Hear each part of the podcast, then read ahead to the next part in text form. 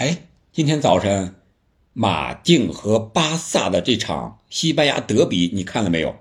如果你没有看，你就看一看伤停补时这几分钟就可以了。其他的我跟你聊一聊。为什么这么说呢？因为焦点都发生在补时的第一分钟。什么事儿呢？是马竞的萨维奇和巴萨的弗兰托雷斯。两个人扭打在了一起啊，可以说是用柔道的动作来形容，都应该是犯规的。一个是拽头发，一个是拽底下的裆部。你想想这样的动作，何况是在足球场上，就是在柔道的赛场上，肯定也是违体犯规啊。但是，就实实在在的发生了。我们都知道，西蒙尼的球队肯定是少不了火爆的场面。但是这场比赛，我从头看到尾，非常细致的看了一下，而且是用笔在纸上记了啊，双方有多少次犯规，你踹我一下，我悠你一下，裁判都没有吹，而且动作也不是特别大，所以说我就想不明白，为什么这两个人在第九十一分钟的时候，突然之间就会大打出手，扭打缠斗在一起。啊，后来我想了想，可能有那么几个原因。咱们呢，本期就围绕这个小小的一个事件来回顾一下马竞在主场迎战巴萨这场西甲联赛。最终的比分呢是巴萨一比零取胜了。这个进球啊，是巴萨的一个传控足球的一个打法的胜利。当时是佩德里在前场带球突破。中间这个格列兹曼防守的时候啊，这个抢断的力度小了一下，让佩德里直接一下子穿过去了，然后他传给了中路的加维，加维呢一个转身传给了右边路的登贝莱，登贝莱这次没有做任何的调整，右脚直接推射，将比分改写为一比零。在这之前呀，巴萨也有几次配合打到禁区之内，登贝莱射门。是调整又调整，结果错失了射门的良机。除了登贝莱，其他的人也是猫着机会了，包括法蒂，总想晃过所有的队员之后再射门。那马竞现在再改变风格吧，能给你这样的机会吗？是不是？所以说这场比赛除了这一个进球，其他的时候马竞还是占优势的。你看，在射门总数上，马竞是二十次，而巴萨只有十次。射正呢，马竞是五次，巴萨是两次，而且在最后时刻，格列兹曼有一个过吊门将打空门了，结果阿劳霍回防用后脚跟把这个球给挡出去了，非常的惊险呀！马竞输也是非常的可惜，巴萨赢呢有运气的成分。那说到刚才那个事件，那不得不说的就是之前的铁血马竞哪儿去了？本场比赛。上半场犯规的次数啊，马竞只有两次，而巴萨呢有八次。全场下来，可能是中场这个西蒙尼交代了一下，生气了啊，必须给我把这个力度上来啊。结果全场犯规，马竞也只有八次，而巴萨呢反而靠技术吃饭的球队，犯规的是十六次，铁血马竞成了技术马竞。而技术巴萨成了铁血巴萨，为什么呢？我们都知道这一两年呀，西蒙尼的球队风格在转变，在向技术型的球队来一个转变。现在他的球场里没有了戈丁，没有了科斯塔，没有了德保罗，所以说前中后这三条线哪条线都没有那一个硬人、狠人、莽人了，没有那一个搅屎棍所以说，巴萨踢起来相对来说还是比较舒服的，这个球还是能够倒起来的。特别是上半场，这个巴萨传控还是啊非常的自主的。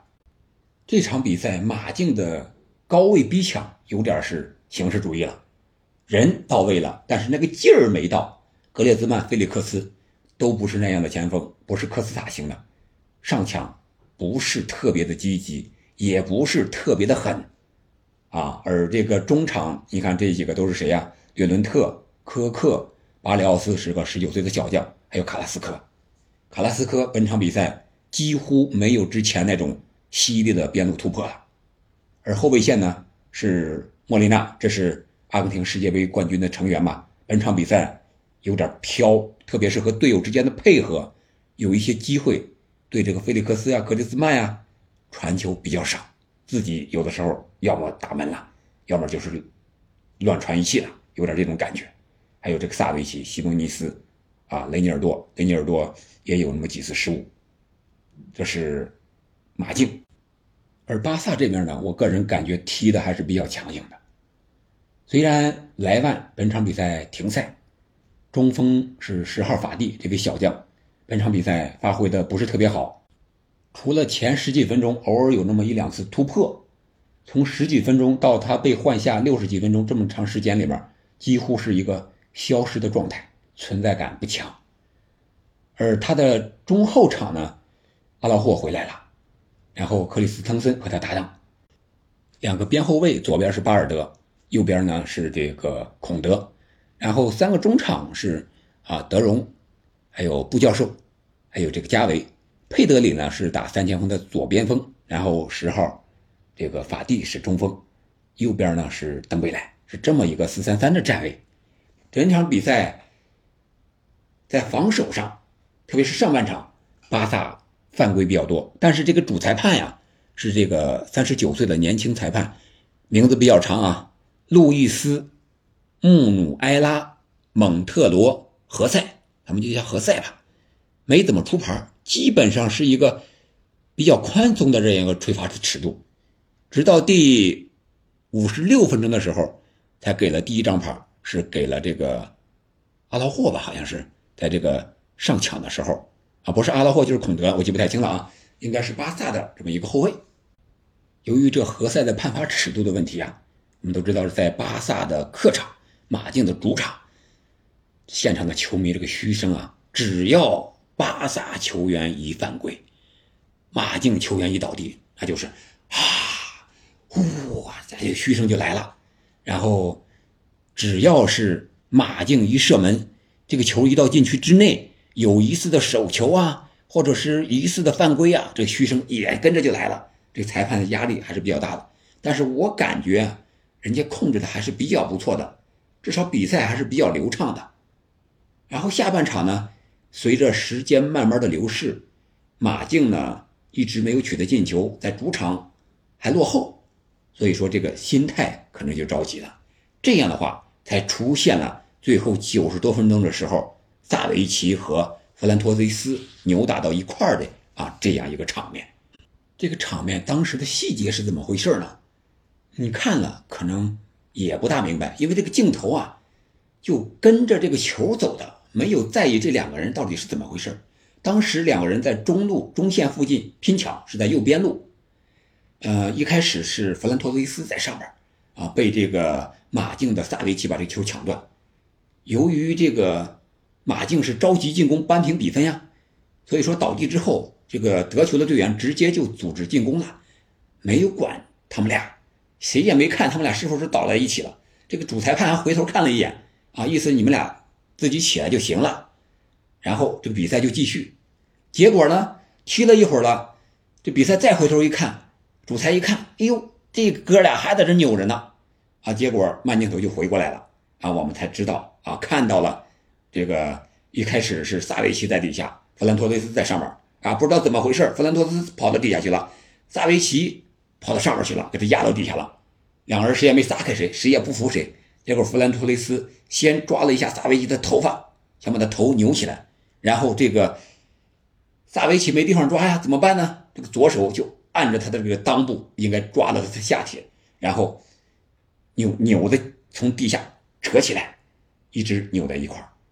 双方好在什么呢？我觉得就是当时这个解说员李欣和董路老师说的也一一个意思啊，就没有上拳，没有上脚，没有拳打脚踢这些动作。可能会好一点，虽然会被判停赛，但我觉得不是那么的十分的恶劣。如果像之前我们看到那些其他的犯规的名场面，要么就是上去飞一脚直接给踹废了，要么就是两个人你揪着我脖子，我揪着你脖子，准备拳脚相加，两人比赛没有，相对来说还是比较理智的控制着的。我只是说相对来说啊，但是这样的犯规确实也是不应该发生的。要不人家为什么裁判示意这个比赛继续呢？包括回过头来直接给他们俩出示红牌，都是没有任何犹豫的。你们直接下去就行了，不要说啊，你们无话可说。这种动作肯定是红牌。然后这俩人确实是也没有说什么，直接下场了。然后主裁直接就是啊，比赛继续。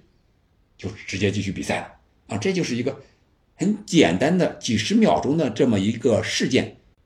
从整场比赛这个走势，还有这个踢球的这么一个氛围来看，他们不至于到这个时间发生这个事件。之所以最后为什么又发生了呢？我觉得还是因为时间不多了，马上就比赛结束了，马竞还落后，他急于扳平，心态上再加上球迷的嘘声。至于最终怎么追加处罚呢？我想到时候西甲的裁判啊，肯定有一个专门的报告。那好在呢，巴萨这场比赛是赢球了，他们目前又是扩大了和皇马的积分优势，领先三分。而马竞呢，这场比赛输球之后也是排在第五位，离欧冠的席位还差那么一点点的距离。这就是这场比赛的一个全部过程吧。你怎么看萨维奇和弗兰托雷斯扭在一起的这个犯规呢？欢迎在评论区留言。感谢您的收听，我们下期再见。